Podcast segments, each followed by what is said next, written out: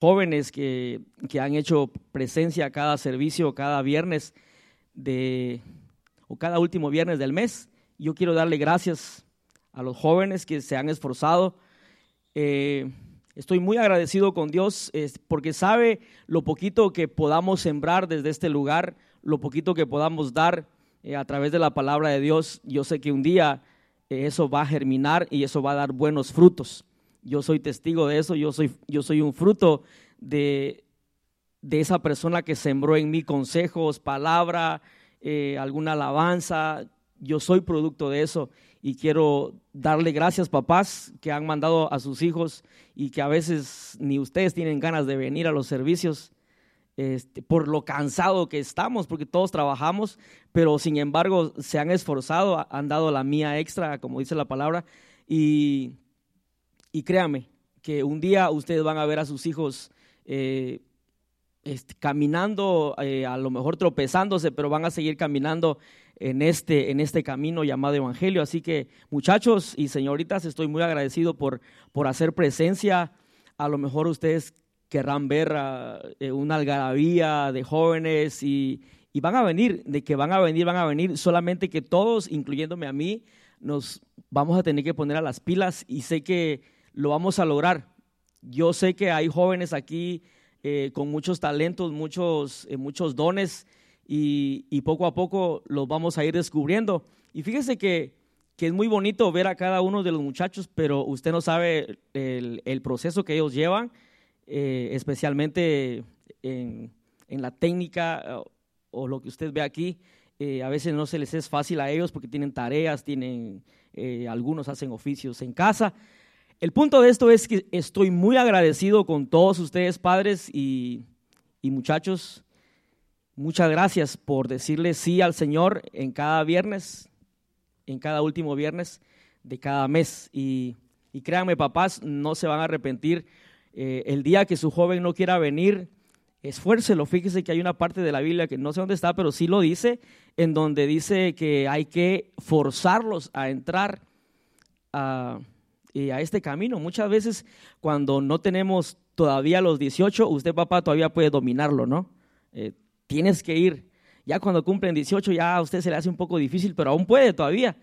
Si usted comienza a forzarlos un poquito. Y, créanme que estoy agradecido porque yo le digo a estos muchachos, a, eh, a los que han, eh, comenzado a tocar aquí y a ministrar, les digo, el día, el día que yo esté bien viejito y, yo le pido al Señor, le digo que, que aunque tropiecen, aunque fallen, pero que se levanten. Y yo sé que un día, eh, cuando yo esté viejito, voy a decir, hasta allá va Jesús, hasta allá va David. Eh, eh, David está ministrando allá, David fue a este lugar, el Señor lo llevó. Y, y si usted se une en fe, ya un fuerte amén se oyera por este lugar. Esa es la parte donde usted dice, amén, lo creo. Y fíjese que para terminar, yo nunca, nunca termino de agradecerle a una maestra, y fíjese que no, era cristiana, la maestra era de primaria y me recuerdo que en el tercero primaria, no sé qué me miró, porque aparte de que yo era tartamudo en ese entonces, eh, no sabía cantar, no sé qué me miró, pero me dijo, tú vas a ser quien va a cantar las canciones de la escuela. Y la maestra era católica, muy católica, pero algo, algo Dios hizo en ella que me, miró y cada vez que se acercaba a las fiestas patrias, la independencia de Guatemala, siempre yo salía al patio con esa maestra y ella me enseñaba todas las canciones folclóricas. Y por eso usted me ve cantando aquí, porque no es que yo dije, yo quiero cantar, no, me empujaron, hermano, pero estoy agradecido. Me empujaron, alguien me empujó y, me encantó en el camino a adorar a Dios. Eh, no se ha hecho fácil durante todos estos años, pero gracias a, una semilla y como le digo, Dios obra de muchas formas y lamentablemente eh, la maestra partió con, con el Señor, pienso, porque uno de sus hijos al final se convirtió al Evangelio y nunca pude darle las gracias, ya cuando me vine a este país perdí contacto completamente con ella, pero fue una maestra de verdad que, que puso todo su empeño eh, y yo ganaba a veces las, las, las competencias que se daban. Y, y, así fue que yo comencé en el canto. El punto es de que, que si usted forza eh, un poquito a su muchacho a, a entrar en este camino y que no sea parte de Dios, usted va a ver los frutos. Y créamelo, porque el Señor dice que el que instruye al niño en su camino, fíjese, yo he tropezado muchas veces, no se ha cumplido tal vez esa parte de la palabra en donde dice, y nunca se apartará, porque yo me he apartado, pero sé que el temor de Dios fue sembrado en mí, el amor de Dios fue sembrado en mí, y tengo que volver, y tengo que volver. ¿A cuánto les ha pasado que cuando fallan dice usted, no, este no es mi camino? me perdí, pero yo tengo que volver. Y por eso estamos aquí. Si no, no estuviéramos en este lugar. Necesitamos de Dios. Y así que muchas gracias muchachos, muchas gracias por eh, hacer acto de presencia cada último viernes de cada mes. Y esperamos el otro año el Señor nos siga ayudando y a seguir exaltando su nombre. Y así que yo voy a invitar a, a Javier, ya que es el último día que él va a estar con nosotros. Y yo quiero que le preste toda la atención.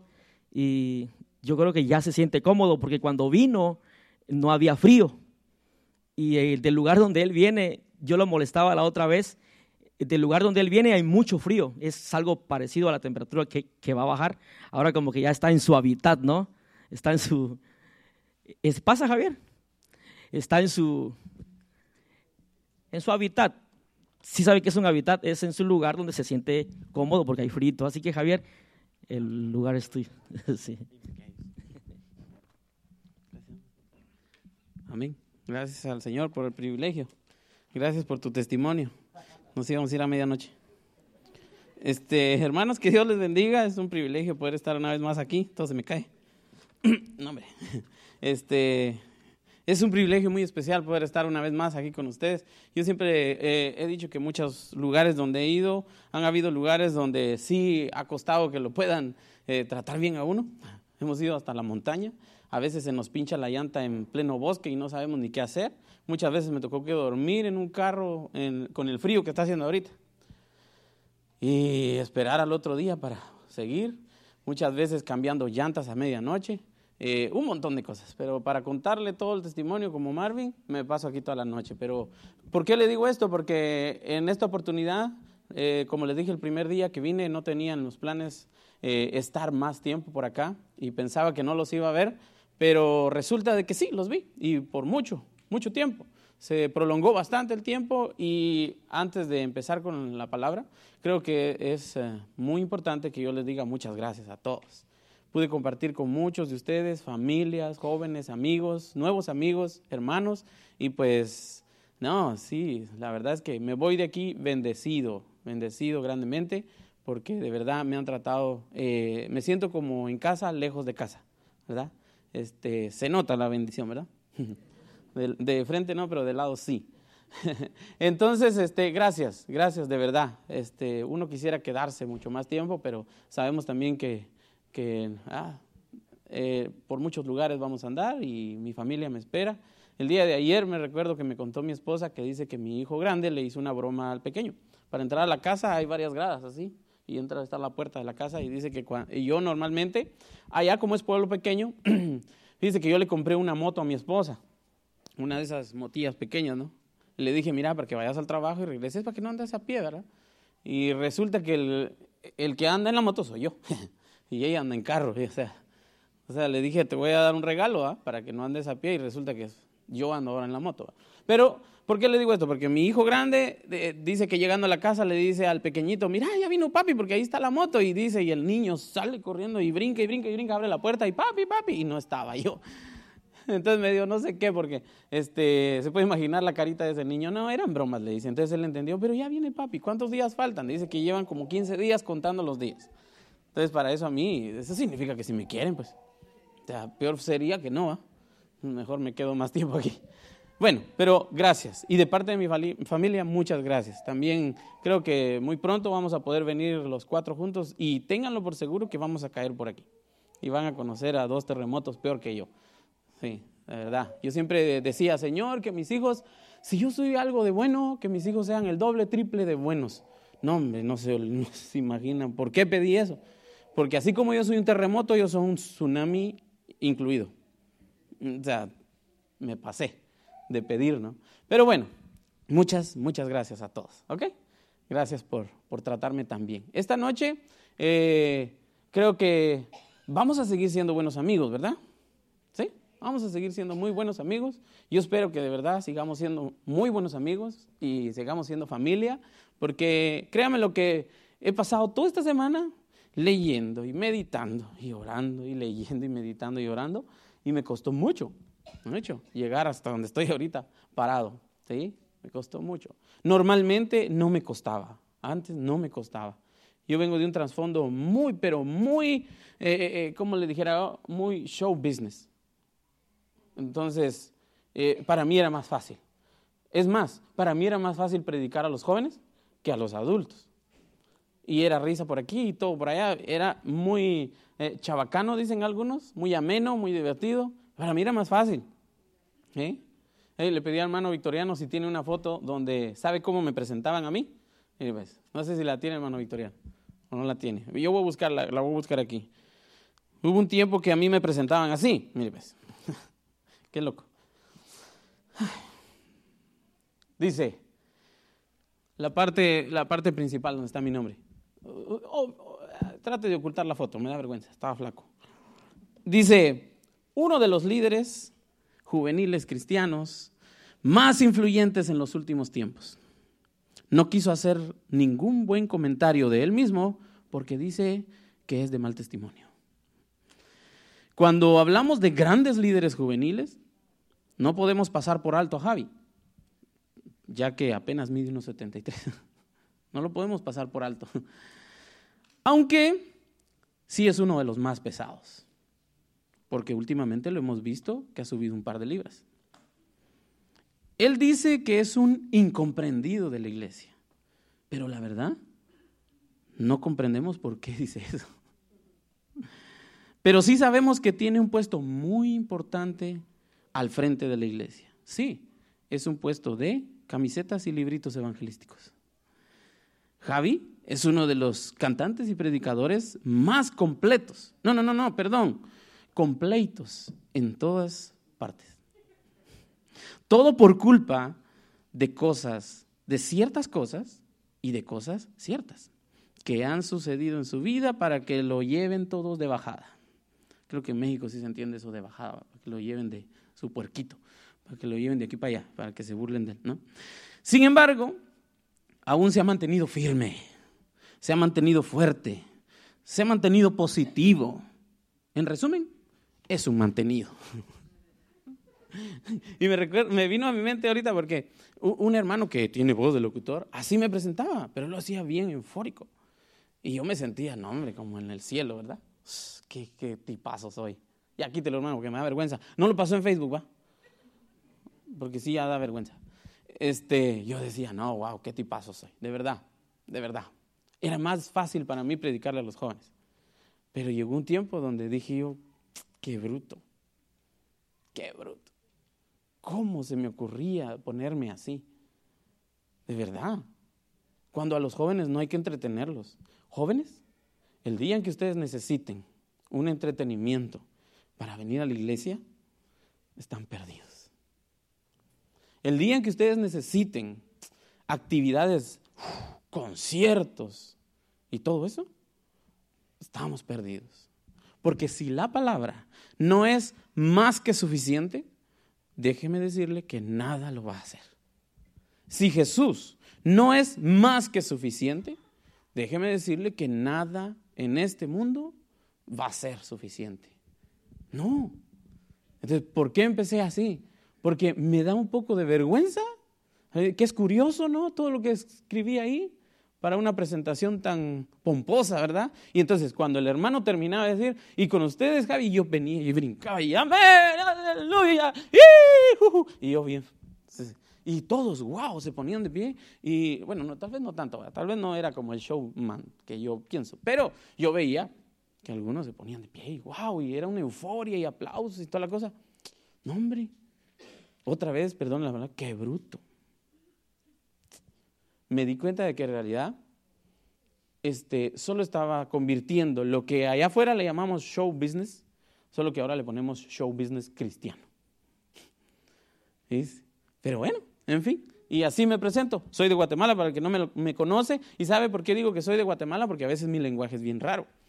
Trato la manera de querer comunicarme bien, pero es bien difícil. La otra vez les contaba, ¿verdad? Por ejemplo, en Guatemala le decimos chucho a los perros. Cuidado con el chucho, te va a morder. Le decimos, este, ¿qué otra cosa? Ah, hay, un, pan típico que es como el pan eh, hot dog. Hot, no, hot, hot dog, no, hot dog. Y es el pan, como estilo baguette, pero en lugar, en lugar de salchicha tiene, mire, salami, chorizo, longaniza, carne, eh, aguacate. Es, entonces le llamamos chucos. Chucos. Eh, qué palabra tan rara, ¿no? Chucos. Y además, chuco se usa para decir ese, ese, ese perro está bien chuco, está bien sucio. ¿verdad? Vos sos bien chuco, no te bañás. ¿ah? Y, utilizamos un lenguaje bien raro porque pretendemos decir tú, pero no decimos tú, decimos como vos, usted. Vos, tú, usted, saber cómo le hacemos, la verdad. ¿Eh? ¿Sí? A veces, eh, vos, tú sabes, ¿no? Tú sabes. Pareciera como una, una mezcla entre argentino y, mexicano. Como, tú sabes, ¿verdad? Ah, y uno se queda, algunos se quedan bien extraños. Somos bien raros, la verdad. Somos bien raros, pero somos buena gente. somos bien chulos. chulos es cuando alguien es muy bonito. En Guatemala decimos a los bonitos, tú eres bien guapo, no, tú eres bien chulo. Eh, hay una frase tan típica, dice, si el perro está bonito y el muchacho es, es de pelo curly, entonces le decimos, qué chulo, tu chucho, colocho. Colocho es curly, o sea, es, pelo, ¿cómo se dice? Colocho, ¿no? sí, así le decimos. Le decimos, si tu perro está muy bonito, entonces, qué chulo tu chucho, colocho. ¿Se da cuenta? Pero entonces por eso aclaro que soy de Guatemala. Perdóneme usted, si, si de repente no me entiende, le pregunta a Marvin. O le pregunta a Héctor, o le pregunta a los que son chapines. Ok, bueno, ya después de reírnos un poquito, vamos a lo que la palabra nos quiere hablar esta noche. Hoy tengo un tema muy difícil, muy complicado. Debería ser fácil, pero no lo es porque vamos a hablar del noviazgo. Como hoy es de jóvenes, ¿no? Hoy es de jóvenes. ¿Cuántos tienen eh, promedio de, de 10 a 20 años? Levanten su mano. Entre de 20 a 10, ¿cuántos hay? Levanten su manita. De 10 tú, levántala sin vergüenza. O sea, sin temor, perdón. ya ves que el chapín es bien raro. Bueno, dos, o dos, ¿sí? Ah, ok, ah, muy bien. ¿De 20 a 30? Entre 20 a 30, no, levante sin vergüenzas, hombre. O sea, sin temor, otra vez. No, no le dije sin vergüenza a usted. De 20 a 30, levante bien su mano. ¿Sí? Levante su mano. Yo, yo orgullosamente puedo decir que tengo 37. ¿Sí? Va. De, de los 30 a 40, ¿cuántos? Bueno, ahí entro yo. Por poquito y ya no entro. De 30 a 40, ¿va? ¿Sí? Ok. Muy bien. Algunos no quisieron levantar la mano. Pero bueno, hasta ahí dejémosla porque ya me di cuenta que nos avergonzamos de nuestra edad. De verdad que no. Yo le he dicho a mi esposa, no, cuando cumpla 40 me voy a pintar canas, porque quiero parecer más sabio. aunque sea de cara, pues, pero no, aunque no lo sea tan sabio. Pero, en fin, mire, pues, ¿por qué le pregunto la edad? Hay muchos de, pasaditos de los 20, 30, probablemente ya tienen su vida hecha. Y es bien fácil. Yo a veces me admiro de los jóvenes. Y, me encanta ver jóvenes entregados al Señor. Porque, mire, sinceramente, ahí en Guatemala pasa, aquí no sé.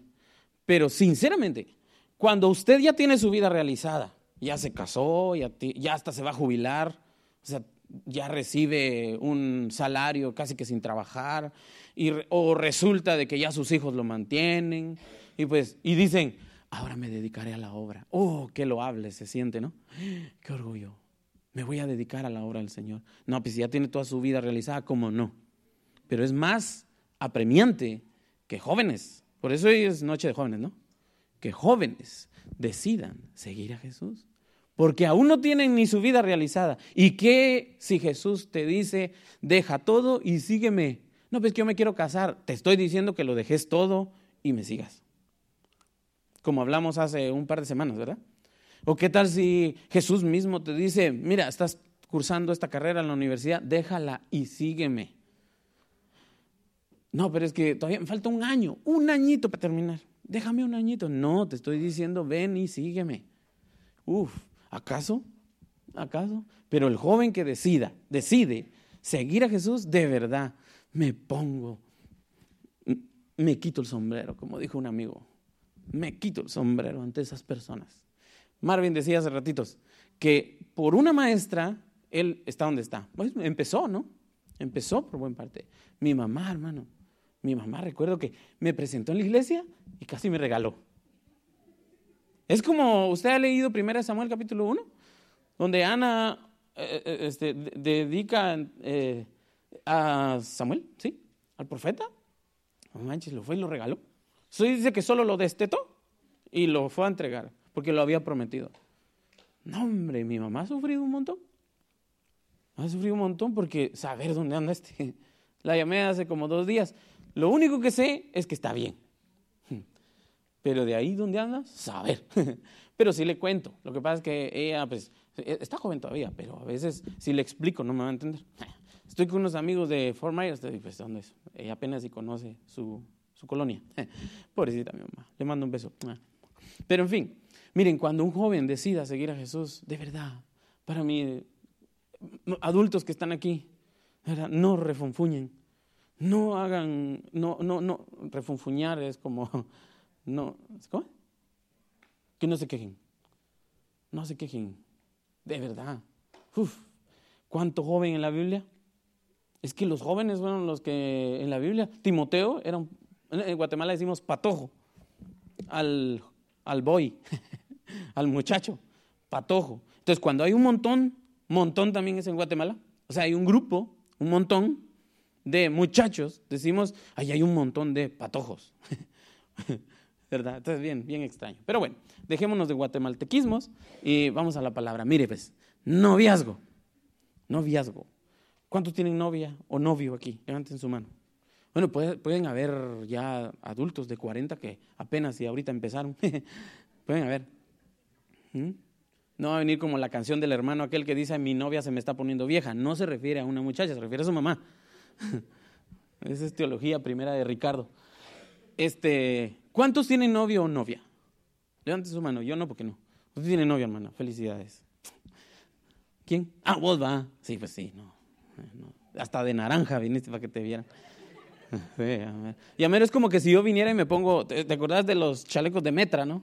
Que hasta fosforescentes son. Que si te alumbra, desde ahí va. Entonces no, no te puedes escapar hoy. Bueno, ¿Solo dos? ¿En serio? Ok, los demás quieren como Pablo, quédense así, solteritos. No, ah, sí tenés, y la estabas ocultando, ¿se dan cuenta? ¿Se dan cuenta? La estabas ocultando, ¿va? levantaste la mano. ¿Tenés novia?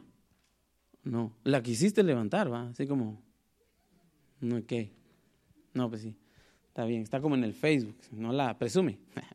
Mi amor, subí una foto contigo, pero estaba borrosa, ni siquiera se le mira la cara al amor del muchacho. Pues sí, miren, de verdad, yo desde que me hice novio de mi esposa, ay, chica, yo la presumía de aquí para allá y de allá para acá. Hasta me pasaba muchas veces, de veras. Todos los días subía algo a Facebook, porque déjeme decirle que tengo Facebook desde que este, ¿cómo se llama? Este, ¿cómo se llama el que inventó Facebook? Zuckerberg. Desde que él estaba en la universidad creando Facebook, yo ya lo tenía. Yo ya tenía Facebook, entonces estoy, tengo experiencia en eso. Entonces, presumía a mi esposa todos los días. Ah, bueno, en ese entonces mi novia. ¿Qué mi amor aquí? ¿Qué mi amor allá? El nombre ya parecía miel. ¿verdad? Ya hasta la estaba aburriendo, creo. Pero bueno, es otra historia. Pero entonces hay pocos que andan de novios o de novias. Hay poquitos. Va a estar difícil. No quisiera enfocarme solo a los que, porque imagínense. Y ni entonces mejor, ¿sabe qué? Salgámonos todos y venite vos que tenés novia y, ven, y venga esta hermana. Solo ustedes dos, porque entonces, ¿qué hacemos, no? Ahora, fíjese pues, es que esto está menos, ¿no? Ya como que está volviendo eso, Señor. Sacúdelo. Mira pues, mira pues. En la Biblia no aparece la palabra. No hay. No hay noviazgo en la Biblia. No hay. Ah, a excepción, creo, de una vez, donde en Efesios 5, me parece, habla Pablo de que la iglesia es la novia, ¿verdad? De Cristo. Es una imagen, es una imagen, es una ilustración, ¿verdad? Y en Apocalipsis ya dice las bodas del Cordero. O sea, la novia se está preparando para esa boda, ¿verdad? E, excepción de ahí. Pero de ahí no hay ningún instructivo donde diga, ok, pasos para un buen noviazgo. Porque miren, si la palabra novio o novia no aparece en la Biblia, ¿sí? tampoco significa que no tenga su interpretación o su sentido o tenga su, ¿cómo se diría? Significado. La palabra novia, yo quiero decir que muchas veces es novio, es que no vio. no vio lo que tenía enfrente. Yo quisiera decir, pero novio o novia es, dice el diccionario, si no estoy mal, dice que es el tiempo de preparación para un matrimonio, ¿verdad? Entonces, en la Biblia no hay nada. ¿Y cómo le hago para ser bíblico si no hay nada? ¿Cómo le hago? Entonces, como solo hay dos por aquí que andan en esa situación, pues podemos ampliarlo más. Noviazgo, y porque no aparece en la Biblia, noviazgo, según el diccionario, es tiempo de preparación o tiempo en el cual se conocen las personas para un matrimonio, ¿verdad? ¿Novia o novio? O noviazgo, ¿verdad? Así es. Pero ahora, ¿cómo le hacemos para que parezca, este, para que la Biblia nos dé una referencia, ¿no? Es difícil, pero vamos a tratar de hacerlo. Durante estos últimos minutos no me va a tardar nada, tanto, eso espero, porque siempre el predicador es bien mentiroso. Dice, ya voy a terminar. Primera vez que lo dice, está todo bien. Ah, bueno, ya va a terminar, dice uno ahí abajo. Ah, ya va a terminar. Después se pasó con media hora. Y después dice, no, ahora sí ya voy a terminar. Segunda vez que lo dice. Ah, ok, ya va a terminar, dice uno cuando está ahí abajo. Y dice, ah, no, sí, ya va a terminar. ¿Qué? ¿Otra media hora? Y hasta la tercera, tal vez le empiezo a creer que sí ya va a terminar. Entonces yo espero no tardarme mucho. Camino mucho, ¿verdad? No, es que no le digo, pues, imagínense mis hijos, no están quietos. Bueno, bueno, vamos a ir a la palabra. Mire, pues, si no hay nada en la Biblia, está fácil. Vamos al principio. Desde el principio de los tiempos, ¿verdad? Vamos al principio. ¿Cuál era la imagen que Dios tenía sobre una relación? O, o cuál era la imagen que Dios, según su orden divino, porque es Dios, quiere que andemos, ¿verdad? Como noviazgo y ampliémonos más, como compromiso, un poquito más, más amplio, y como matrimonio. Yo puedo decirle porque estoy casado, gracias a Dios. Gracias a Dios estoy casado y de verdad estoy muy contento, muy feliz. Eh, hace como tres días. Normalmente yo llamo a mi casa y los veo. Pero mi esposa, los niños agarran el teléfono, papi, papi, papi. yo, sí, sí, mi hijo, va, no movas el teléfono, mi hijo. Ah, mi hijo también significa hijo, solo que en Guatemala le ponemos la M, no sé por qué, y le quitamos la H, mi hijo. mi hijo, deja de mover el teléfono. Ya vio cómo lo digo, deja. Deja de mover, no sé si estoy diciéndole tú o usted, pero bueno, deja de mover el teléfono, quiero ver a tu mamá. No me dejan ver a su mamá, no me dejan.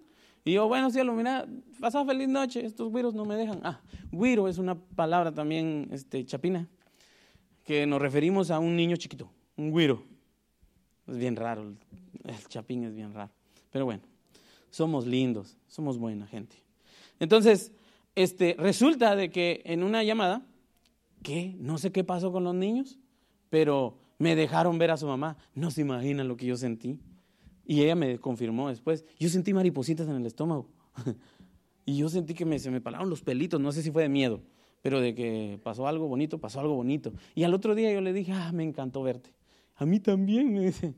Entonces me sentí bien, me sentí bien. Porque los niños no me dejaban, no me dejaban ver a, mi esposa, pero, pero eh, ella sé que está contenta porque ya pronto regreso. Bueno, ahora sí.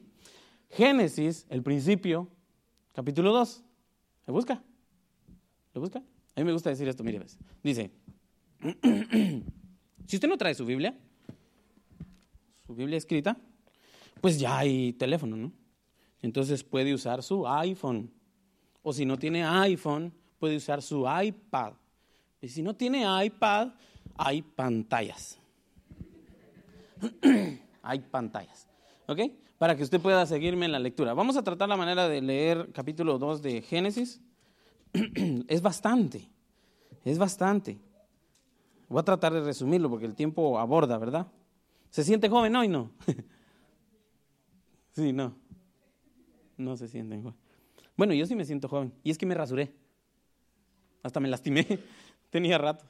Pero bueno, esa es otra historia capítulo 2 de Génesis, versículo 4 en adelante. ¿Sí? ¿Lo tiene? Es el principio, ¿no? Usted sabe qué pasó ahí. Yo leo Génesis, yo no voy a leer este Apocalipsis con mis hijos, porque no me van a entender. Yo no voy a leer este, un libro doctrinal como Timoteo, una carta de Pablo, no.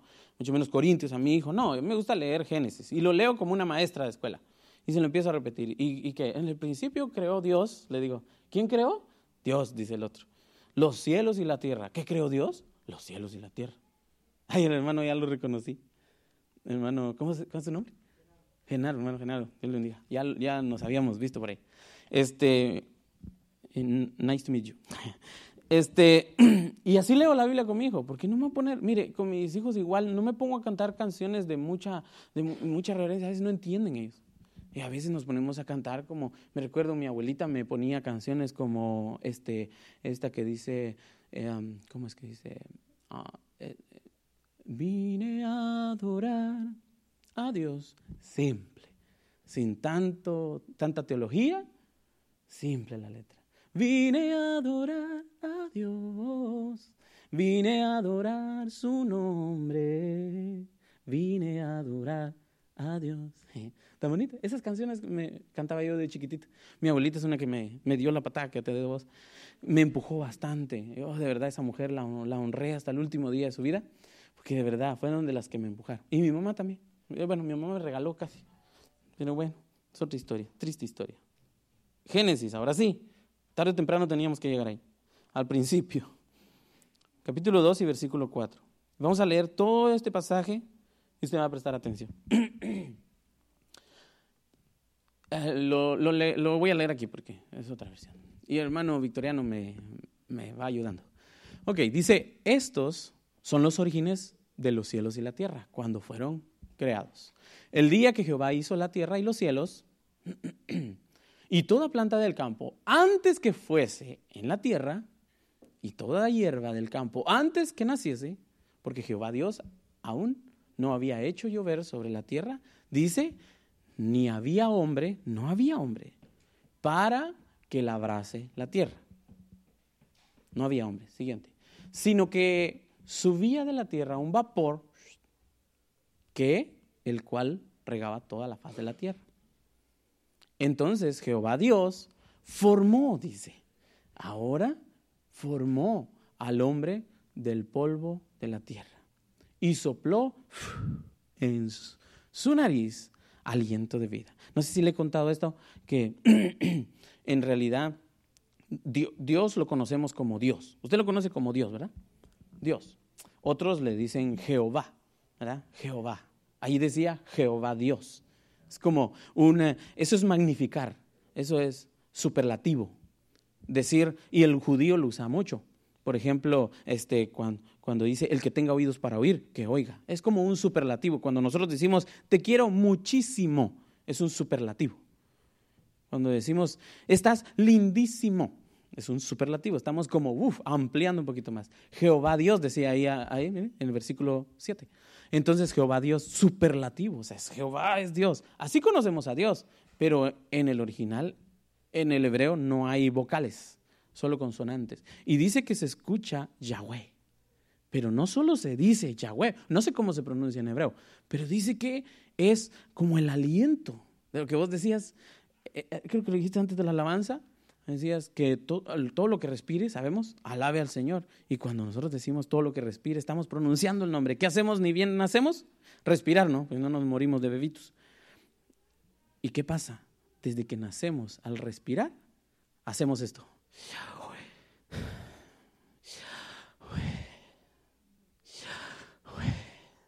¿Se da cuenta? Desde chiquitos nacemos alabando a Dios. No hay vocales en el hebreo. Ese es Dios. Ese es el Dios que nos hace estar aquí. Y ese es el Dios que queremos más de Él, ¿no? Y queremos aprender más de Él. Y predicamos de Él. Y anunciamos de Él. Amén. Diga conmigo. Como inhalar y exhalar.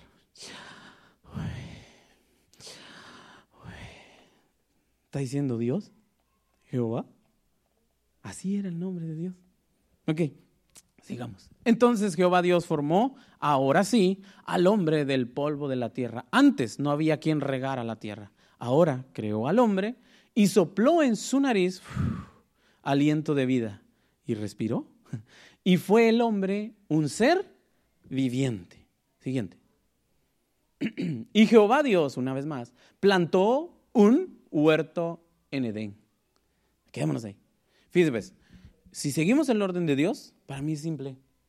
No hay interpretación más teológica.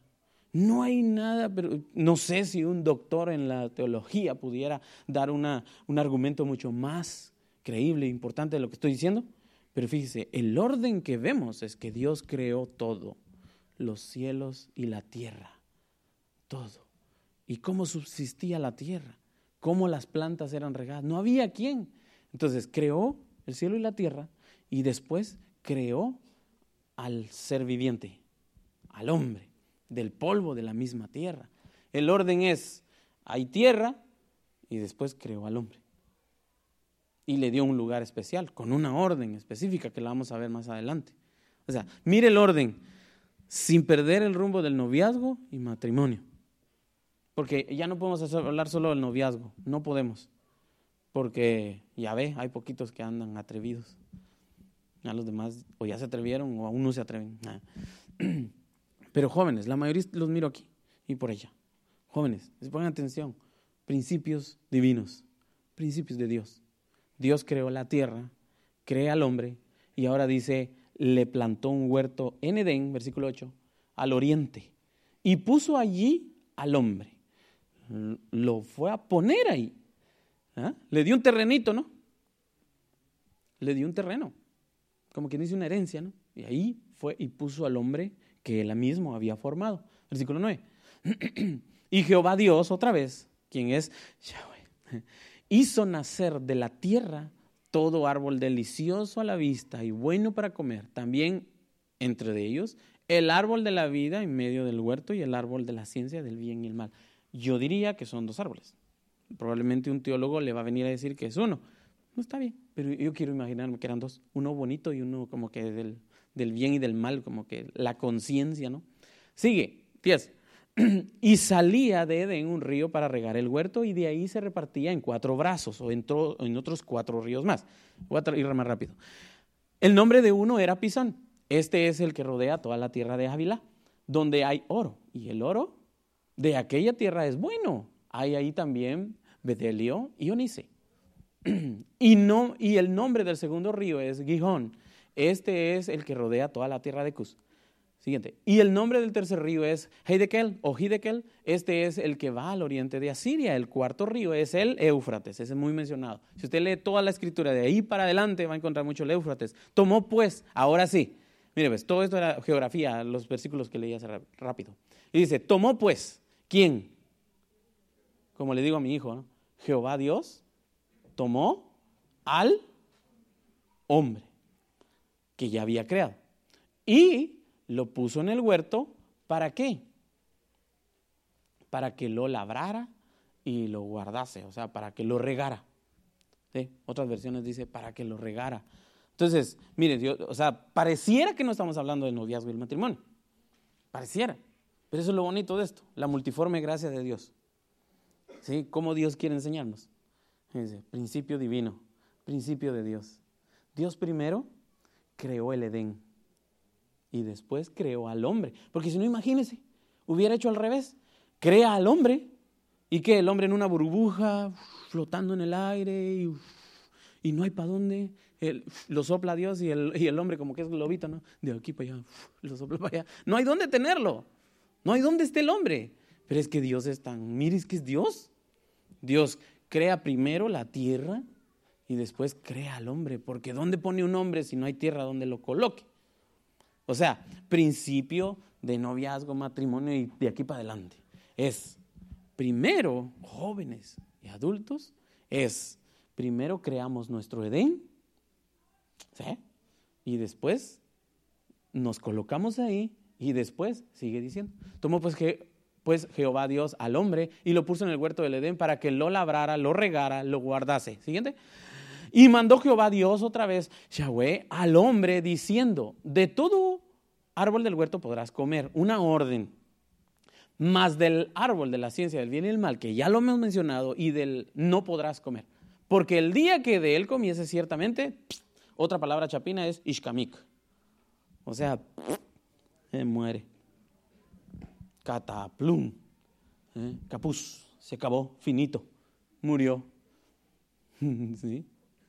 Eh, va a pasar eso, si comes de ese. Advertencia. Pero fíjese pues, hasta aquí, Adán, en el principio, ¿cómo se llamaba el hombre? Ahí todavía no menciona el nombre, pero era Adán, ya sabemos. Hasta ahí, Adán, ¿será que era casado o era soltero? ¿Quién lo dijo? Me llegas. Eh, me llegas también es como, muy bien papá, estrellita en la frente. En Guatemala es me llegas, o sea, me llega, calidad. Lo que acabas de decir, chilero vos. Así decimos en Guatemala. Hoy está aprendiendo muchas palabras de Guatemala. Entonces usted ya va a llegar y, y, va a decir, ya sé muchas palabras de Guatemala. Cuando llegue a Guatemala, ya lo espero. Entonces ya vamos a poder hablar en nuestro idioma. Chilero vos. Estaba soltero. Estaba soltero Adán. ¿Verdad que sí? Primero, principios de Dios, otra vez. ¿Qué hizo Dios primero? La tierra, ¿verdad? El huerto y colocó al hombre ahí en su, en su casita. Y seguía siendo soltero. Le dio una orden, no vas a comer de este árbol. Siguiente, 3, 18. y dijo Jehová Dios, Yahweh, no es bueno que el hombre, después de que ya tiene dónde, esté solo. Porque imagínense, yo tengo un amigo que vive en una casota. ¿De qué le sirve la gran casona? Está solo. Con piscina, con cancha de tenis, con juegos, con internet, con PlayStation 5. ¿De qué te sirve? Con una trocota allá parqueada y no vas para ningún lado.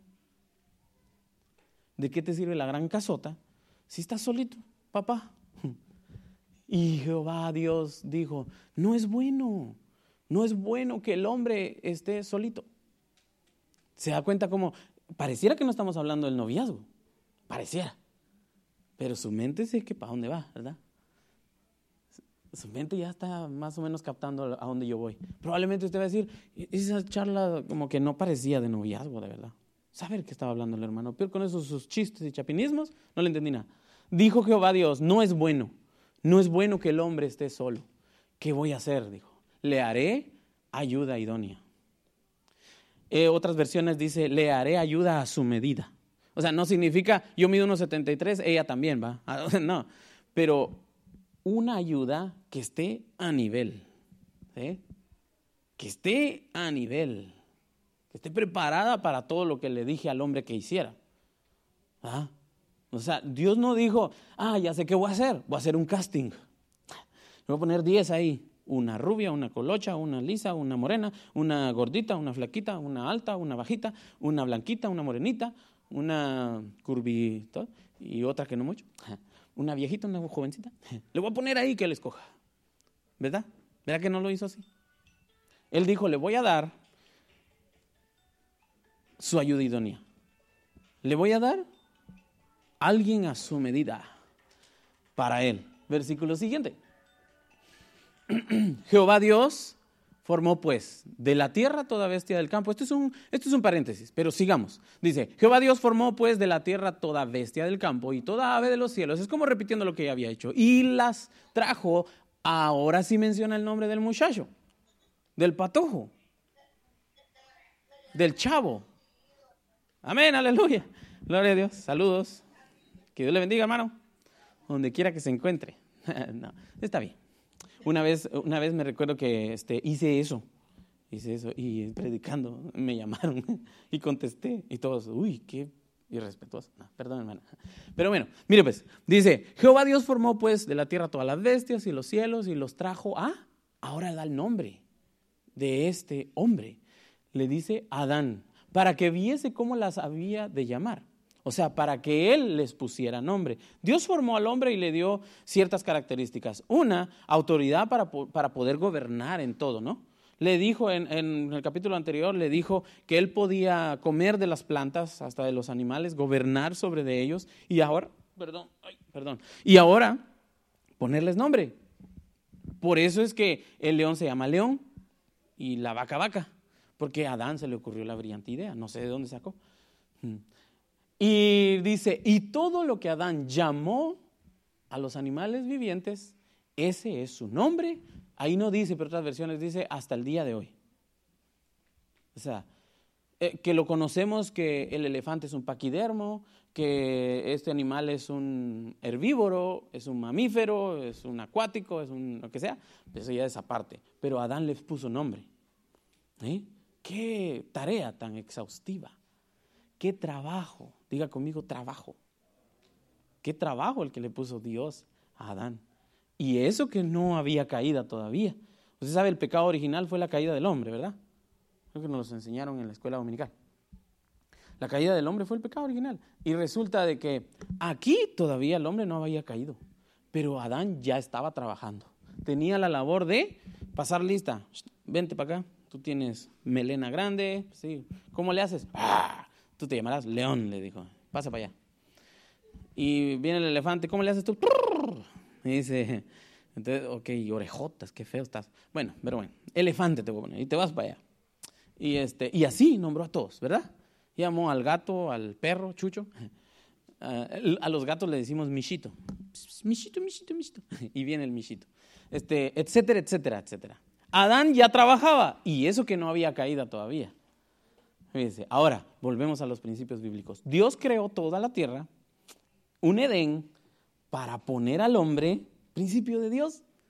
Y ya cuando el hombre tiene dónde estar y ya tenía trabajo, entonces le voy a hacer ayuda idónea. Porque ya trabajó mucho el muchacho. ¿Verdad? Principios. Y dice, ah, después dice, Jehová Dios formó pues de la tierra. Y, y todo lo que Adán llamó los animales vivientes, ese es su nombre hasta el día de hoy. Siguiente. 20. ¿Será que estamos hablando de noviazgo? No, ¿verdad que no? Pero ahí va, es mensaje subliminal. Y puso Adán nombre a toda bestia y ave de los cielos y todo ganado del campo. Y eh, más para Adán no se halló ayuda idónea para él. Otra vez, Adán está sentado pasando lista.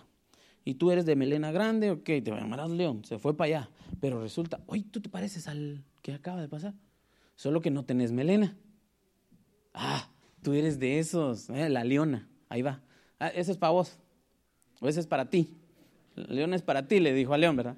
Después pasa una, pero tú no eres, tú eres femenina, eres una orejotas grandes, te pareces a aquel otro, mira. No, pero tú eres femenina. Tú, tú eres con él, elefanta, te voy a decir. Estaba el elefante con su elefanta, el león con su leona. Pues pasa el gato, ¿no? La gatita. miau, miau.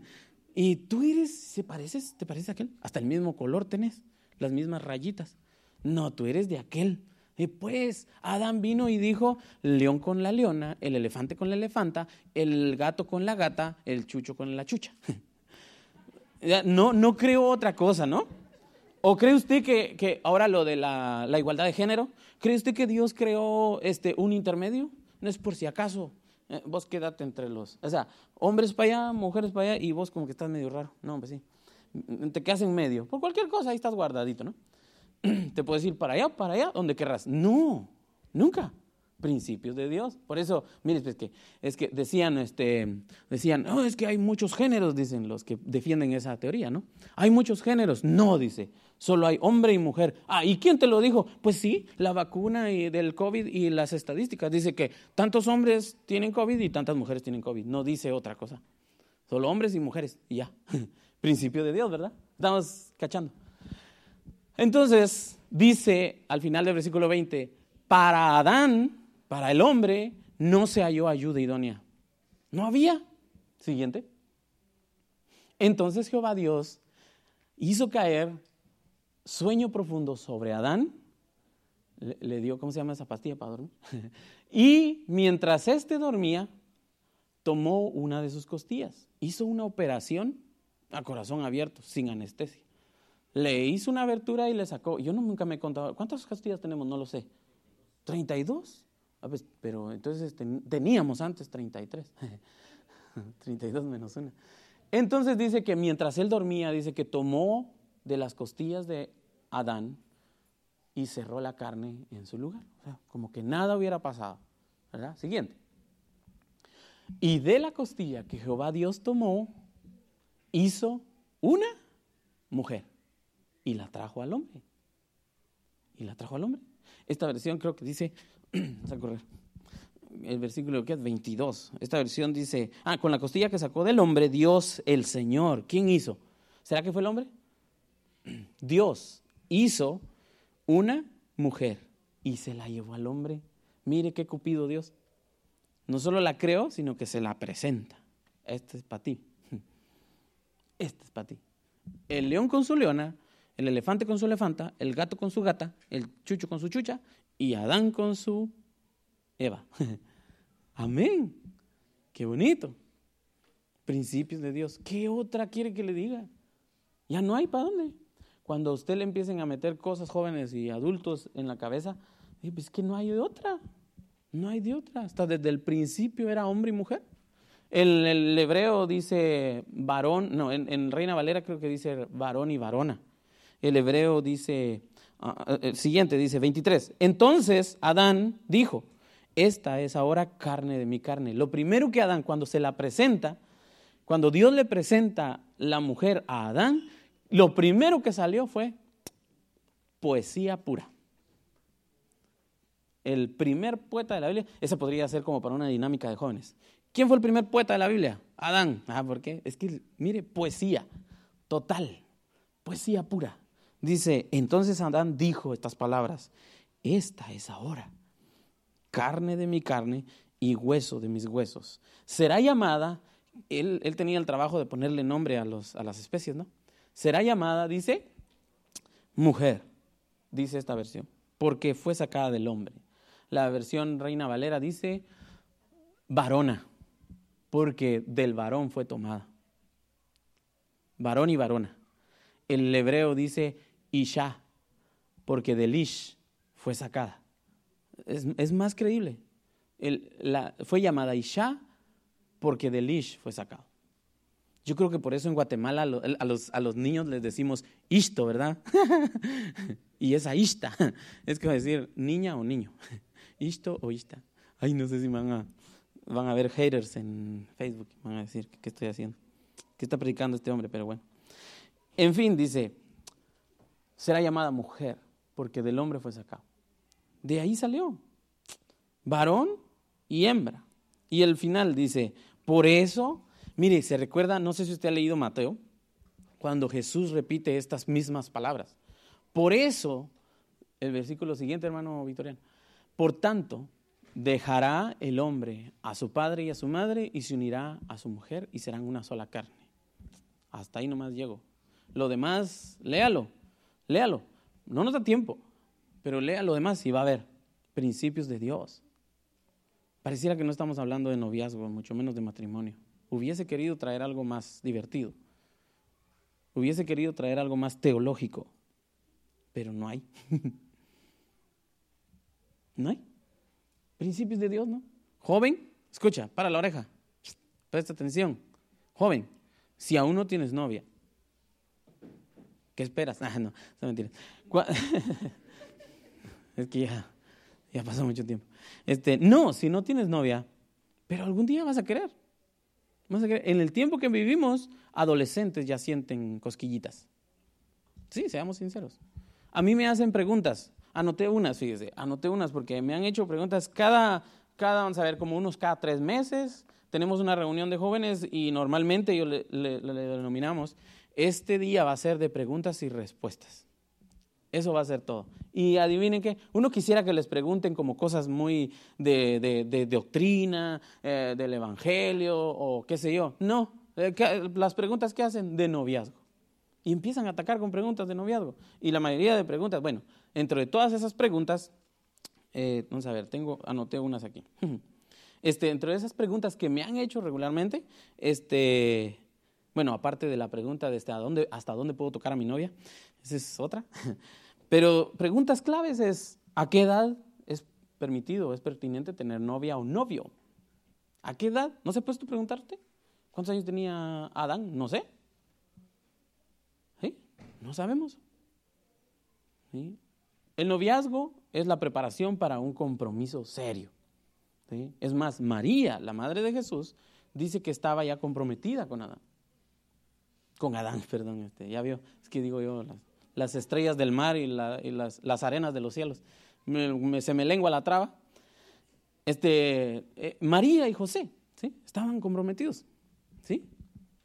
María y José estaban comprometidos. Eh, ¿Acaso había ya algo muy formal? Estaban comprometidos. No sé cómo era. Familias se reunían y, y decían el compromiso. No lo sé. Pero es que eso es el noviazgo. Entonces, la pregunta que le decía es, este, ¿a qué edad puedo tener novio o novia? Me han preguntado eso. Y yo respondo de la siguiente manera, no sé si es, no sé si así es, solo es mi consejo. Así como Pablo, usted ha leído las cartas de Pablo, Pablo dice, por ejemplo, en Corintias, eh, lea Corintios capítulo 7, otro poquito de, de, matrimonio y de noviado, pero lo vamos a dejar para otro día. Este, Pablo así dice, bueno, esto dice el Señor, pero hay momentos en donde Pablo dice, esto no lo dice el Señor, lo digo yo, es mi consejo. Entonces yo lo mismo digo, o sea, no me quiero comprometer, pero es, es lo que digo yo. ¿verdad? A veces funciona, a veces no, pero creo que funciona.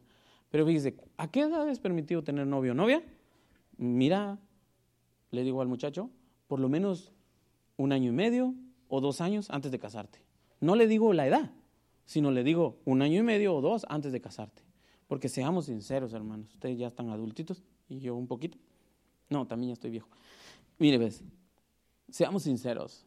En un año de una relación pasan muchas cosas. En dos años pasan el doble de esas muchas cosas. En tres años pasan el triple de esas muchas cosas. Seamos sinceros. Como decía el, Evangelio también, donde dice la palabra. Es que el Espíritu, la verdad, quiere, desea, pero la carne es débil. Y estamos hechos de carne. Las mujeres de costilla. La, mía creo que la hicieron a la barbacoa porque es morenita. es mi costilla, pero a la barbacoa. Pero es hermosa. Es linda. Mariposas en el estómago cuando la veo. Este, en fin, mire, pues, somos carne. Seamos sinceros. Entonces, ¿a qué edad, a qué edad yo puedo tener novia o novio? ¿Sí? ¿Sabes? Yo opino. Si quieren, pregúntenle al pastor, tal vez él va a ampliar un poquito más. Lo que yo arruine teológicamente aquí, hermano Carlos, usted lo arregla el fin de semana siguiente. o sea, el otro año. Este, mire, un año y medio, dos, por lo menos. Porque hay quienes duran hasta ocho años. Y no me vayan a venir a decir que durante ocho años no pasó nada, porque pasó mucho. Seamos sinceros. Y noviazgo es, dice, el tiempo de preparación para el matrimonio. Sencillo. Entonces, si quieren andar de novias o de novios, prepárense porque ahí viene. Ahora, el punto de preparación es muy difícil de poderlo expresar en pocas palabras. El tiempo de preparación. En este mundo pareciera que nosotros, a mí me pasó, y yo soy como aquel hermano que canta que tuvo muchas novias. El tiempo de preparación muchas veces lo identificamos con tiempo de compartir, de entretenernos mutuamente. Que vamos al cine, que vamos al zoológico, que vamos aquí, que vamos allá, que comemos y yo conozco esto y lo otro. Pero eso, está, eso, eso es parte de, pero no es todo. La preparación debería de ser, ¿qué tan preparado estoy para yo poder tener una relación? El principio bíblico se dio cuenta, joven y señorita, el principio bíblico era, Dios creó el cielo y la tierra, el Edén, para que el hombre fuera y estuviera ahí. Cuando el hombre empezó a trabajar, no le estoy diciendo que haga dinero, o sea, el hombre empezó a laburar, a, a, ¿cómo se dice esto? A, pues, a tener sus propios recursos. Entonces, ¿Dios qué hizo? No, pobrecito, ya tiene casa, tiene carro, tiene su salario, tiene plantas, animales, y no, pobrecito, está solo. Ahí le voy a hacer su ayuda idónea. ¿Se da cuenta del principio bíblico? Sencillo. Pero nosotros en Latinoamérica, no sé si en Norteamérica es así, pero en Latinoamérica es, perdone las palabras, es embarazo a mi novia y no tengo ni dónde llevarla y pues después me tengo que casar porque ya, ya hay un compromiso. Una, vez en broma le preguntaba a alguien, ¿y tú por qué te casaste? ¿Por lo, eh, ¿por lo civil o por la iglesia? No, por el embarazo. pues sí. No, no había de otra, ¿no? Y después fracaso total, porque no había amor, solo hubo un minuto de descuido. Solo hubo un momento de descuido, no hubo amor. Entonces, triste, ¿no? Eso lo podemos hablar para otro día. pregunta es, ¿cuánto, a qué edad puedo tener novia, novio? Un año y medio, dos años antes de casarme. no puedo decir más. Segunda pregunta es, ¿cuánto tiempo debería de durar el periodo de noviazgo? Sí, ya lo dije. Un año, dos años. Pues es admirable que muchos duren tres años, cuatro años, cinco años, seis años. Qué bueno. Pero seamos sinceros, yo tengo un amigo que así le pasó. Y cuando ya yo le hablé, le conté, ¿cuántos años tenés de novia? Seis años. Séme sincero, decime la verdad. ¿Ha pasado o no ha pasado? Ya pasó. y muchas veces, dice. Pero él se dio cuenta que estaba mal. Y gracias a Dios, pues lo hecho, hecho está, podríamos decir. Está caminando en el Señor. Tipo para enseñar la Biblia también. Mi respeto. A veces me pega así porque sí ha estudiado mucho. Qué bueno. A mí me encanta porque digo yo, de algo para mí he servido en este mundo. Por lo menos para motivar a este, para que lea su Biblia y aprenda más que yo. Sabe bastante. Pero bueno, esa es otra historia. ¿Con quién debería de tener una relación? Otra pregunta. Mire, si en la iglesia apenas estamos bien, imagínese afuera. Eh, usamos mucho ese verso de no se unan en yugo desigual. Yugo desigual, usted sabe que es como los bueyes que tienen un palo aquí, ¿no? Y no voy a poner a un buey con un caballito, ¿no? Con un caballo. Otra vez chapinismo a la vaca con el chucho. No, es un yugo completamente diferente, ¿no?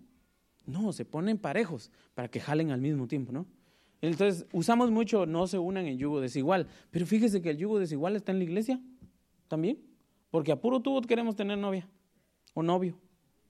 Ah, ese es otro chapinismo. A puro tubo es como a pura fuerza. ya me, siento que estoy allá en Guatemala. Tanto la extraño que ya. Sí, a pura fuerza queremos tener novio o novia. Y pues sí, a la hermana del coro. Ay, cómo no. Ay, perdón. No, pero no es por vos. No es por vos. Ah, no, a la hermana de los niños, pues. Es que ahí voy bien. Y es peor aún, fíjese. Me, me lo voy a decir. a la hija del pastor. Va, que no vino aquel que le conté. A la hija del pastor, porque ahí voy bien parado, ¿eh? Ahí voy ganando. Desde el principio voy bien. La hija del pastor o el hijo del pastor. No, hombre, si ahí, ya cuando me case con ella, yo voy a ser el copastor, papá. Y la mujer, yo voy a ser la, la mera mera los niños. Y aquí, ¿quién me baja? Nadie. Porque soy la yerna, la nuera del pastor. ¿Sí? ¿Usted sabe por qué se llama nuera? Porque esa nuera. Esa nuera. El otro era novio y esta es nuera para ella. Pero bueno, a puro tú o a pura fuerza quería con ella. Entonces, mire, pues yugo desigual también hay en la iglesia. En una oportunidad me recuerdo que yo fui a cantar un evento y estaba aquella alegría y aquel gozo y de repente aparece un profeta, entre comillas, y me empezó a decir, y yo andaba de novio con una muchacha, y me empezó a decir, allí dice el Señor que allí es. Híjole, yo salí de ahí empoderado. Y yo fui a buscarla. La fui a buscar y le dije, mira, el hermano me dijo que tú eras. Así es que tú eras y tú eras. ¿Qué si no era? No era, de ahí la historia es trágica, pero no era.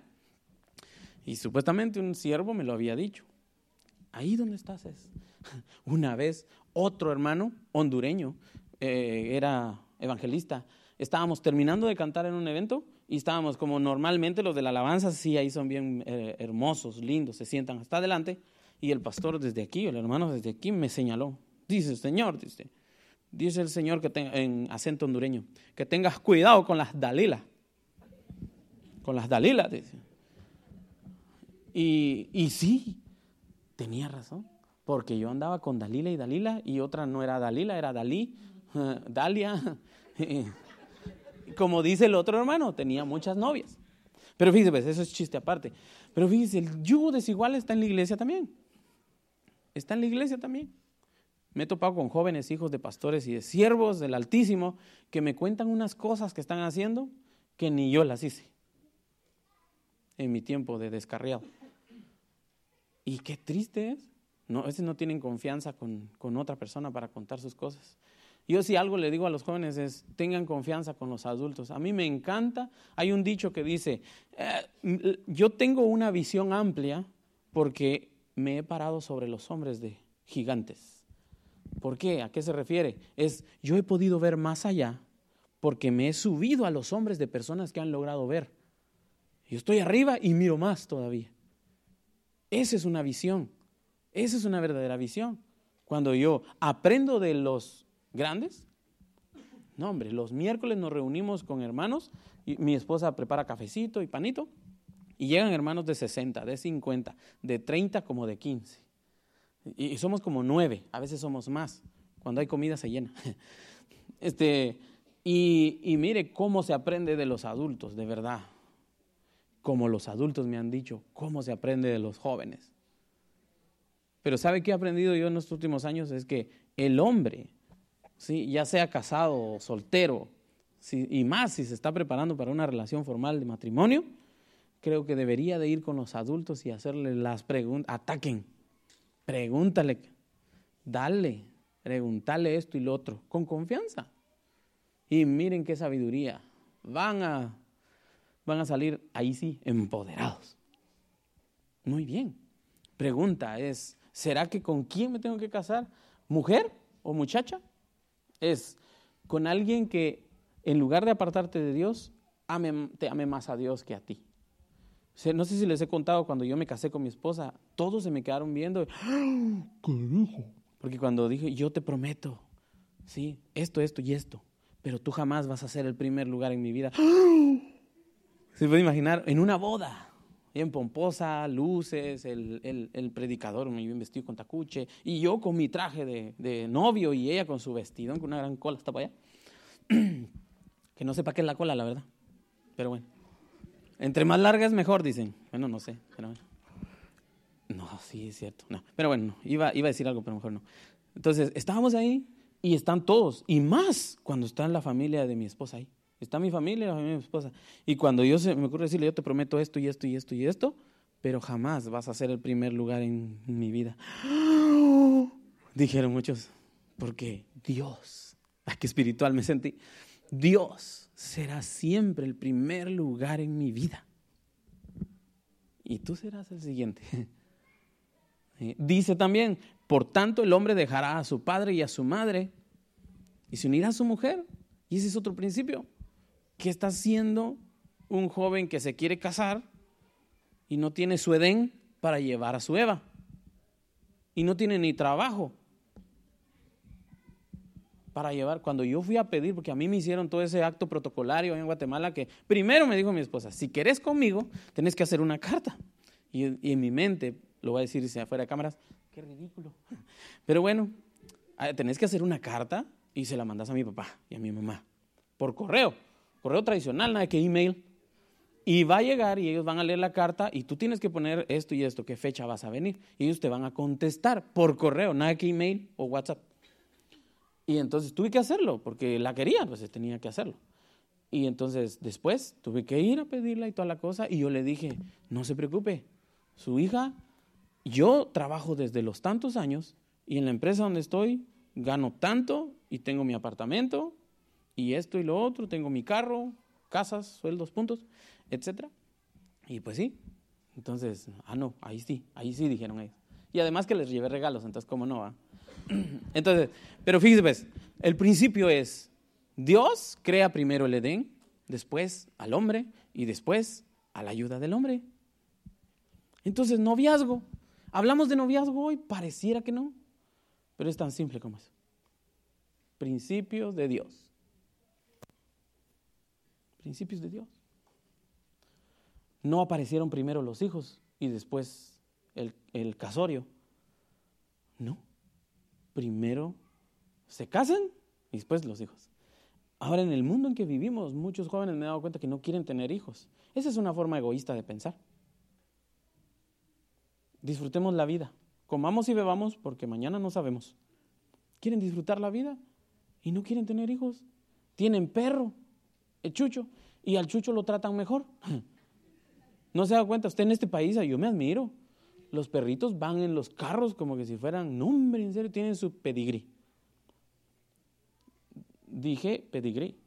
Tienen su estilista, su masajista, etcétera, etcétera. Son mejor tratados que los niños y a veces abandonan a los niños. Y a los perros no, cuidadito y abandonan un perro en la calle. Multa para el dueño. Dice, hay jóvenes que no quieren tener hijos, envidiosos, egoístas. Si Dios mismo más adelante dice, vayan y tampoco se trata como conejitos o como pericas australianas, ¿no? Pero sí, vayan y, ¿verdad? cumplan con ese mandato. La tierra, dice, llenen la tierra. ¿Verdad? No sé si estoy siendo muy... ¿Estoy hablando de noviazgo? ¿De matrimonio? ¿Será? ¿Será que sí? ¿Será que sí? ¿Será que no? En fin, principios de Dios. No podía hablar de otra cosa más que qué es lo que Dios quiere. Joven y señorita, si tú quieres andar en una relación, prepárate, labura, ponle nombre a tus animales y después va a llegar ahí. Tienes que ser, este, eh, tampoco se trata como aquí también he visto, que los jóvenes se van y dejan a sus padres. No, por tanto dejará a su padre y a su madre y se unirá. No es dejará a su padre y su madre y se desaparecerá. Es cuando ya el tiempo de noviazgo, que es el tiempo de preparación, y ese tiempo de preparación es hombres, yo no sé, pero yo no he visto este, jóvenes que antes de casarse hacen sus votos y todo, y van con el pastor y todo, y quiero que nos case. Ah, bueno, ¿y cómo te llamas? Ni siquiera saben cómo se llama. Ahora resulta que se quieren casar en la iglesia. Nunca han recibido ni una charla, ni siquiera han abierto su Biblia para prepararse. Porque déjeme decirle, hermano y hermana, en la Biblia hay salida para todo.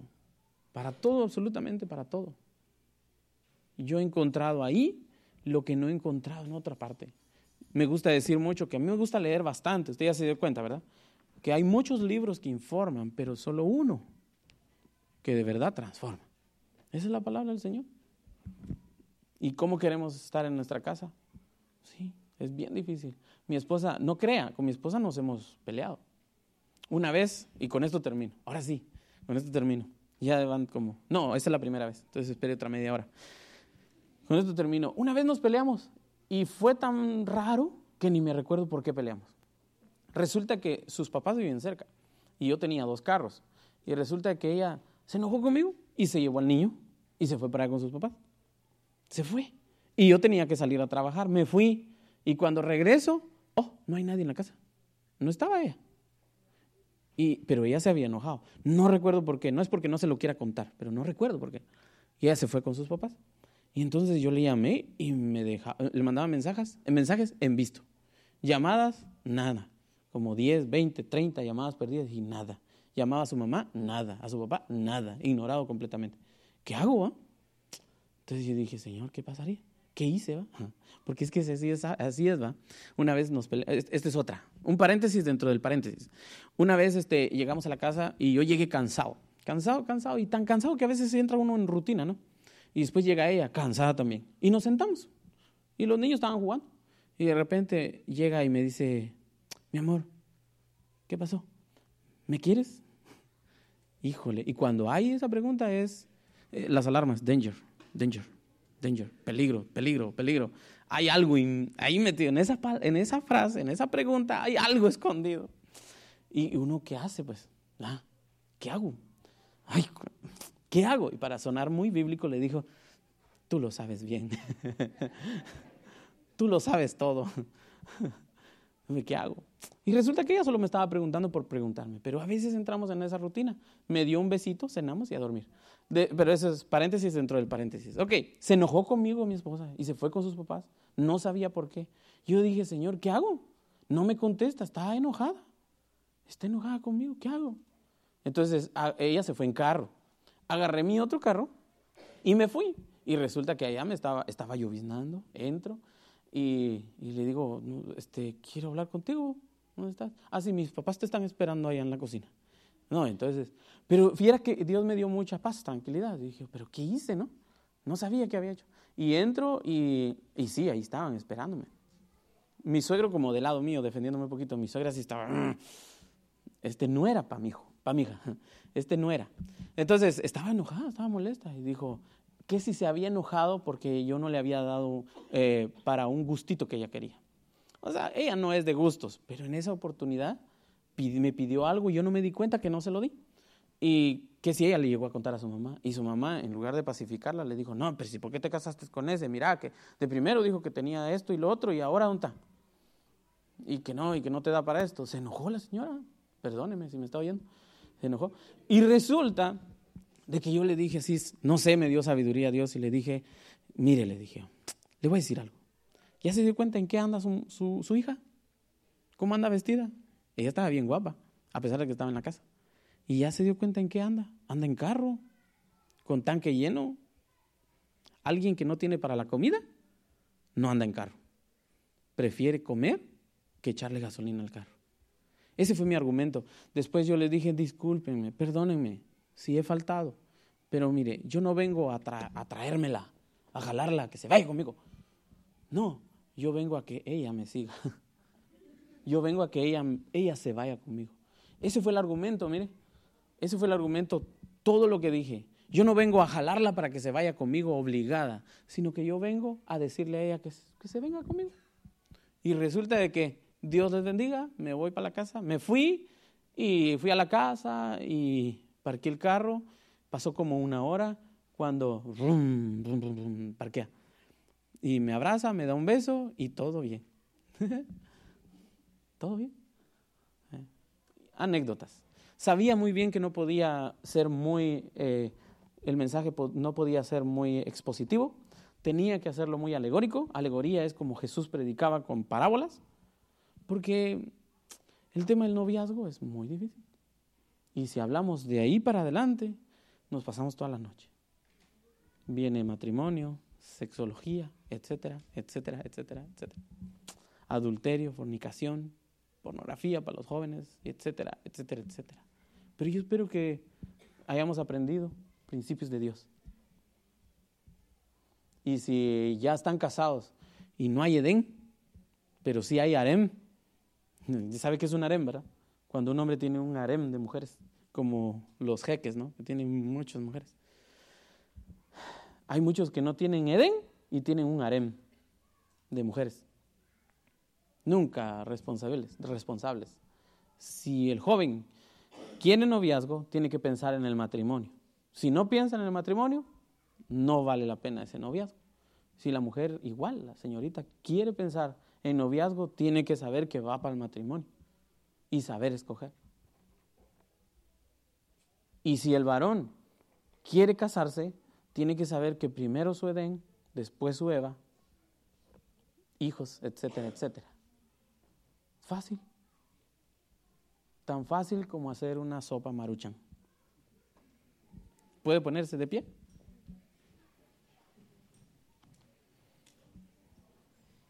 Pido una disculpa públicamente por el lenguaje, pero también pido que, que la palabra del Señor haya llegado a nuestro corazón. A mí me golpea bastante fuerte, porque no crea, no me porté tan bien antes de casarme. Y hasta el día de hoy creo que no tampoco. Pero la gracia del Señor nos ha alcanzado. Pablo dice, ahí en donde le dije de tarea que leyera el capítulo 7 de Corintios, de 1 Corintios, Pablo dice, el soltero, bueno le sería, eso le recomiendo yo, dice, que se quede así como está, porque el casado se preocupa por las cosas de su casa, mas el soltero se preocupa por las cosas y agradar a Dios. Tampoco se trata de que se queden solteros. Porque eso, dice, es un, un don que no todos lo tienen. Entonces, pero si andan en una relación y de repente este, pues no tienen el don, mejor cásense. El don de abstinencia, mejor cásense. Porque es mejor casarse que andarse chamuscando, quemando. De ahí dice, ah, a las vírgenes, a las doncellas, les digo, quédense como están. A las viudas les dice, también ustedes, quédense como están. A cada uno de ustedes, tal como llegaron al Señor, quédense así. ¿Eh? No señala a nadie, no dice usted está mal. ¿Ah? No, no señala a nadie. Sabiamente, dice Pablo, quédense así. ¿Eh? Pero obvio, nos queremos casar, ¿no? Dios le dio una mujer a, Adán. Y me gusta decir hombres que estamos aquí, hombres. Y creo que eso me ha mandado el Señor a hacer en muchos lados. Porque si usted nota, el día de hoy el hombre es un cobarde. El día de hoy el hombre es una desgracia. Porque fíjese, si Dios en sus principios creó al hombre fue para cuidar a la mujer. Pero resulta de que no la cuidamos, no le proveemos. Timoteo dice, eh, el hombre que no provee para su casa es peor, dice, que aquel que es incrédulo. Es peor. O sea, ¿y el hombre? Allá en mi país, allá en mi país, muchos hombres se vienen para acá con la excusa, pura excusa. Me voy a ir a trabajar y les voy a dar lo que no les puedo dar estando en mi país. Y se vienen, abandonan a la mujer y ahora resulta que el rol principal en casa es de la mujer. Y no es que la mujer, ella no fue creada para eso. Tampoco significa que no lo pueda hacer. Pero en casa, el hombre no es el hombre que tiene que pisotear a la mujer y aplastarla, no. El hombre de hogar tiene que saber que tiene que cuidar, tiene que amar, tiene que respetar a su esposa y a su familia. Lo tiene que hacer. Y la esposa se tiene que sujetar. Pero obvio, el hombre tiene que ser sabio, pero resulta que la mujer a veces es más sabia que el hombre. ¿Y con qué cara voy a venir yo a decirle a mi esposa que se sujete? Si ella a mí me da por todos lados. Ella, ella es mejor, es más preparada que yo. Ella es más sabia que yo. Ella es más responsable que yo. ¿Cómo? Entonces, hombres, seamos hombres. Apretémonos el cincho pero para que no se nos caigan los pantalones. Pongámonos bien y principalmente llenémonos de Dios. Llenémonos de Dios. Me encanta, me encanta saber que, bueno, soy débil la carne, soy débil, muy, muy débil. Pero siempre está la palabra ahí diciéndome, ¿qué estás haciendo? ¿Qué estás haciendo? ¿Para qué, ¿Para qué estás aquí entonces? ¿No estás prestando atención a lo que te estoy diciendo? Y me golpea fuerte la palabra de Dios. Pero a veces las mujeres son más sabias que nosotros. Ay, nosotros solo porque somos el varón, se hace lo que yo mando. Y no es así. No es solo imponer. Tenemos que ser sabios, estar llenos de Dios para poder dirigir a la casa. Como dijo Pablo, no pretendo yo, Javier Évora, no pretendo haberlo alcanzado ya. No, porque no soy perfecto. Ninguno de los que estamos aquí somos perfectos. Pero eso sí, algo, una cosa sí hago, dice Pablo. Me enfoco hacia adelante, dice. Allá donde está la meta del llamado, del el supremo llamado de Jesús. Allá es la meta, Jesús. No pretendo ser sabio en mi propio entendimiento, no pretendo ser mejor que usted, sino que me bajo al mismo nivel porque todos necesitamos de Dios tanto para tomar las decisiones importantes de nuestra vida como el noviazgo, el matrimonio, etcétera, etcétera, etcétera. ¿Verdad? Cerramos nuestros ojos un momento. ¿Y qué tal si terminamos con ese canto que se acuerda que le dije yo que mi abuelita me decía que cantara? ¿Te sabes esa de vine a adorar a Dios? ¿En qué nota?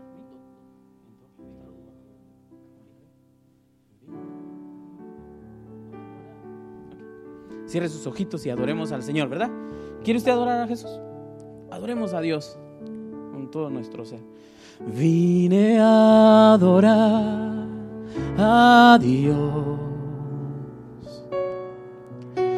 Vine a adorar a Dios.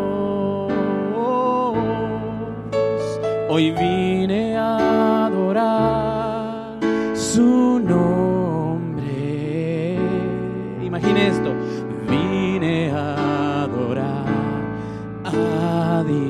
una vez más vine a adorar. Vine a adorar a Dios.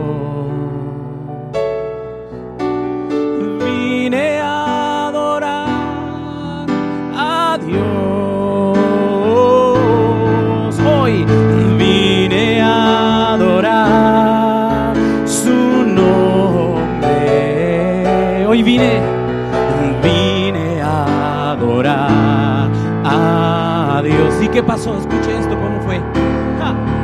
Él vino a mi vida en un día como hoy, en un día muy especial, cambió mi corazón, me mostró un camino mejor y ahora,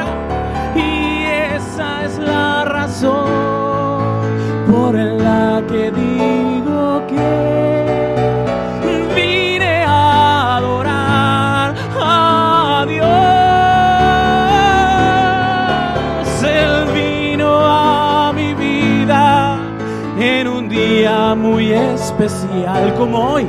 Y cambió mi corazón. Me mostró, me mostró un camino mejor. Y ahora esa es la razón. Y esa es la razón por la que digo que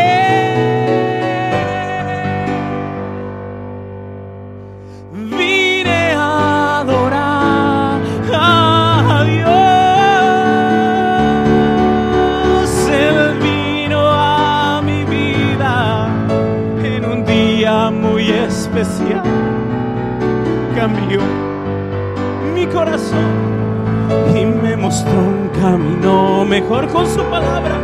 Y esa es la razón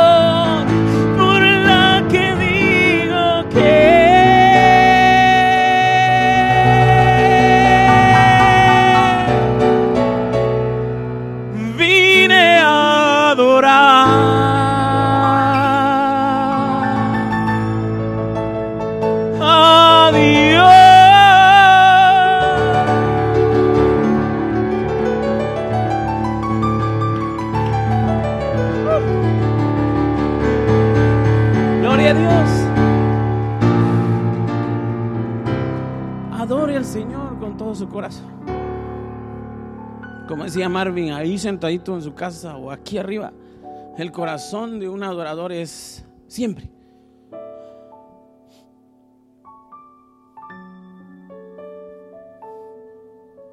En cualquier situación y en cualquier circunstancia. Y Dios le bendiga. Dele fuertes ofrendas de palmas al Señor. Cerramos.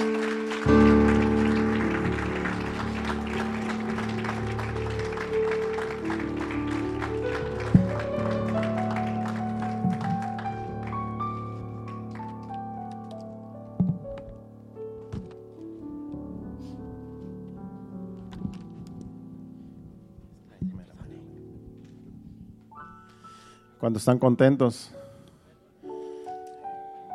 que predica, ¿verdad? que enseñanza.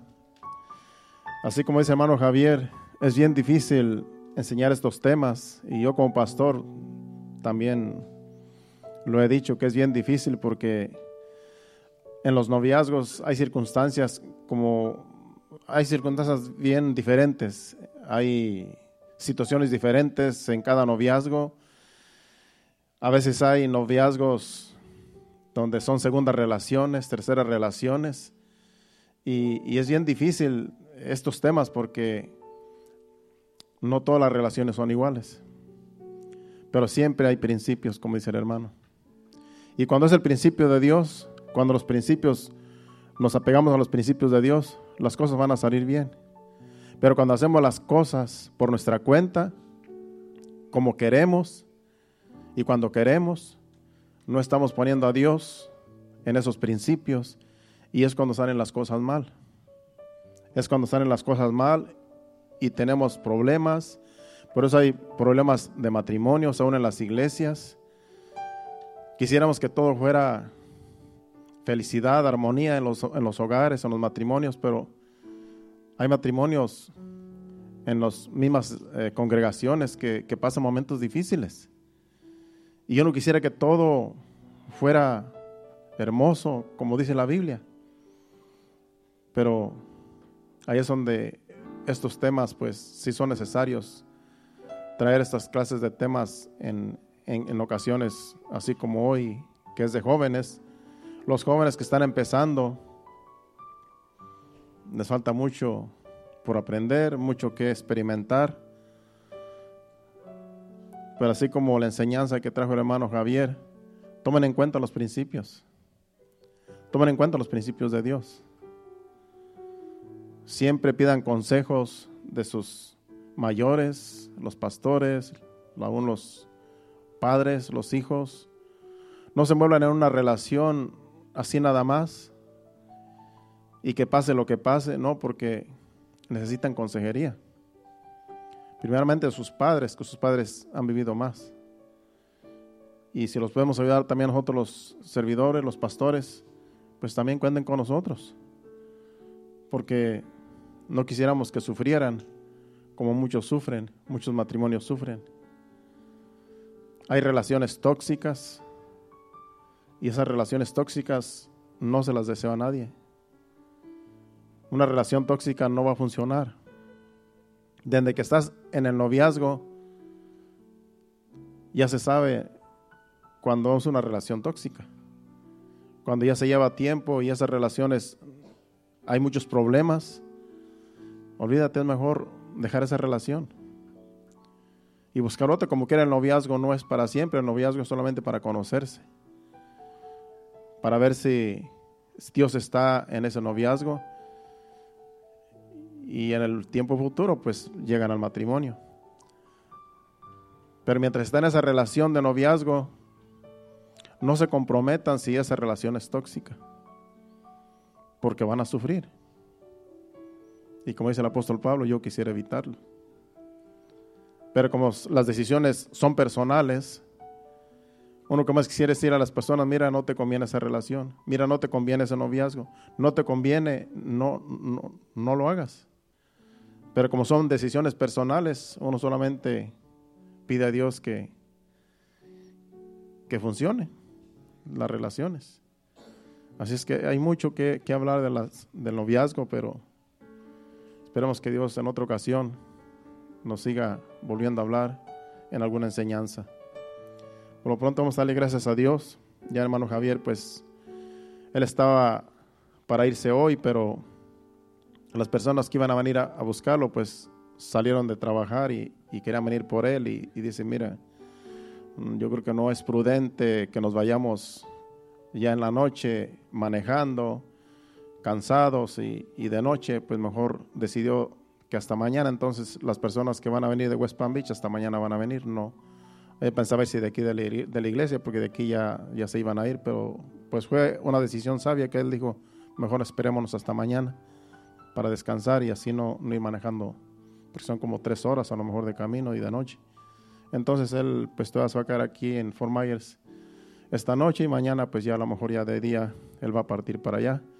Así es que pues si usted puede saludarlo después de que nos despidamos, pues salúdelo y despídase y ya pasará pues, en otra ocasión que, que él venga por aquí pues nos estará compartiendo ¿verdad? más de, de, la palabra de Dios. Así es que hoy será su última, fue su última eh, parte que él ha tomado aquí pues en esta congregación donde hemos recibido la palabra es humilde, es sencillo y de eso se trata, ¿verdad?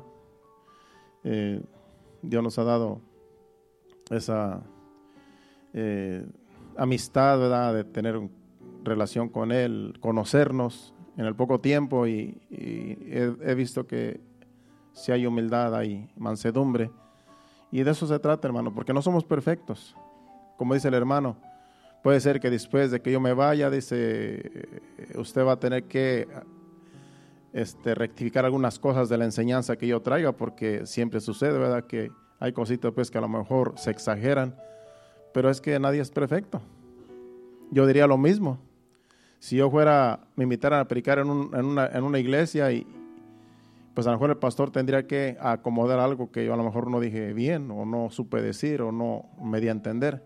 Son cositas que a lo mejor van a surgir, pero la palabra de Dios es directa. La palabra de Dios hay que recibirla. El mensaje hay que recibirlo. Las demás cositas que surjan por ahí eh, mal interpretadas, pues ya uno no las toma en cuenta, sino lo que, lo que hay que tomar en cuenta es el mensaje, es la palabra de Dios. ¿Cuántos dicen amén? Le damos gracias a Dios por hermano Javier, por su familia, allá pues que nos lo salude cuando lleguen allá, su familia que lo van a estar esperando ya con ansias. Ya se va a pasar el año nuevo, pero la, Navidad pues ya es mañana. Yo les deseo que tengan una muy feliz Navidad de ahora mismo. Mañana vamos a estar nosotros eh, celebrando Navidad en una casa que no es la de nosotros. Ustedes, pues donde quiera que estén, pásensela bien, con la familia, con amigos, eh, como ustedes ya lo hayan planeado, pásensela bien y que tengan una muy feliz Navidad. Y nos veremos aquí el domingo para la enseñanza del domingo y, los demás servicios. Pues ya sabe que el viernes no vamos a tener servicio ya que vamos a dejarlo para el, para el sábado, estar aquí. El sábado 31 vamos a estar aquí despidiendo el año, así es que el viernes, próximo viernes, no hay servicio, sino solamente el domingo y el miércoles. Vamos a despedirnos y así pueden saludarse los unos a los otros. Padre Santo, Padre bueno, gracias te damos, Señor, por, por hermano Javier que estuvo en estos días, Señor, estas semanas que pues no pudo irse cuando él quería irse, porque también había un propósito, Señor, de que compartir aquí con nosotros, con las familias que a lo mejor lo invitaron a salir a una cena. Gracias, Señor amado, porque hemos compartido, Señor, el poco tiempo que ha sido necesario para conocernos. Y gracias, Señor amado, por esta oportunidad que tú nos has dado, Señor de recibir tu palabra por medio de este vaso, Señor, de este instrumento que tú has traído a estos lugares. Que donde quiera que el hermano Javier vaya, Señor, siga glorificándote, Señor, exaltándote eh, y también, Señor amado, que pueda humillarse delante de ti siempre en cada prédica que Él pueda traer en diferentes lugares donde le hagan la invitación, Señor. Que seas tú, Señor, dirigiéndolo, hablando por medio de Él como instrumento, Señor. Que seas tú, Señor, glorificándote, Señor, por medio del hermano Javier, Padre. Donde quiera que vaya, lo bendecimos. Que tu gracia vaya con Él. Allá a West Palm Beach y de allí a Guatemala, Señor. Que tú lo lleves con bien, Señor, en ese viaje. Y que también, Señor amado, su familia, Señor, lo espere y le haga un buen recibimiento, Señor. Te lo pedimos en el nombre de Jesús. Por lo pronto nos despedimos no de tu presencia, sino de este lugar, pidiéndote que nos lleves con bien, Señor, a cada uno, a cada familia, a cada hermano, cada joven, cada señorita, Señor, cada dama, cada caballero. Llévanos con bien a nuestros hogares, Padre. Nos despedimos en el nombre del Padre, del Hijo y del Espíritu Santo. En tus manos nos ponemos, Señor. Gracias. Amén y amén. Estamos despedidos. Un aplauso fuerte a Cristo y Salúdense los unos a los otros. Feliz Navidad. Y pues allí estaremos compartiendo un ratito más con el hermano Javier esta noche. Dios les bendiga.